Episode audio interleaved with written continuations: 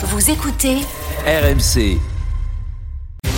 RMC. la solution conso. avec Géraldine et, et ses bons plans tous les jours pour euh, nous faire faire des économies. Ce matin, tiens, tu nous parles d'un magasin où c'est le consommateur qui décide de payer ce qu'il veut à la caisse. Oui, c'est vrai qu'en ce moment, on parle beaucoup du prix juste. hein. C'est le prix juste qui euh, permet au producteur de vivre de son travail et au consommateur de pas se ruiner. C'est un équilibre qui est difficile à trouver. Et effectivement, dans certains commerces, bah, ça va être à vous de trancher.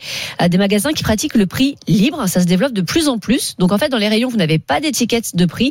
Et arrivé à la caisse, bah, c'est vous qui annoncez euh, la couleur. Euh, un exemple à Brest, il y a un magasin de bricolage comme ça qui vendent euh, la marchandise issue d'un vendu de grandes enseignes, de récup de chantier ou de dons de particuliers. Vous discutez un petit peu avec les vendeurs, vous vous mettez d'accord comme ça sur le prix à payer.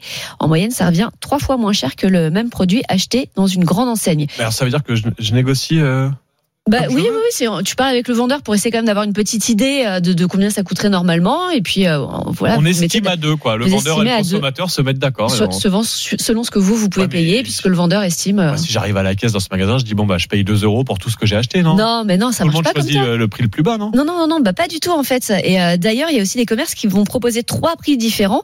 Donc là encore, ça va être euh, au client de choisir. Euh, Donc dans ces trois prix, on va trouver le prix mini, le plus bas, donc euh, le prix juste, là c'est le prix classique, et le prix solidaire, donc en moyenne 20% plus cher que le prix normal. Alors c'est mis en place dans certaines boulangeries, et le constat à chaque fois c'est toujours le même, c'est le prix solidaire, le plus cher donc, qui est le plus Mmh. payé.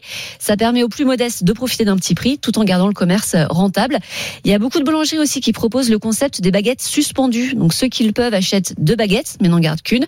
Et la deuxième est donnée par le boulanger à quelqu'un qui en a besoin. Oui, ça on en a déjà parlé. Je sais pour le pour le café aussi, on peut payer deux cafés même si on en boit qu'un. Exactement, là c'est le, le même pro- le même principe et ça marche aussi d'ailleurs pour les menus de Par exemple, à Rennes, il y a une cantine solidaire quartier gourmand. Le plat est proposé entre 3,80 euros et 15 euros. Alors finalement, il y a très peu de personnes hein, qui choisissent le prix euh, le plus bas.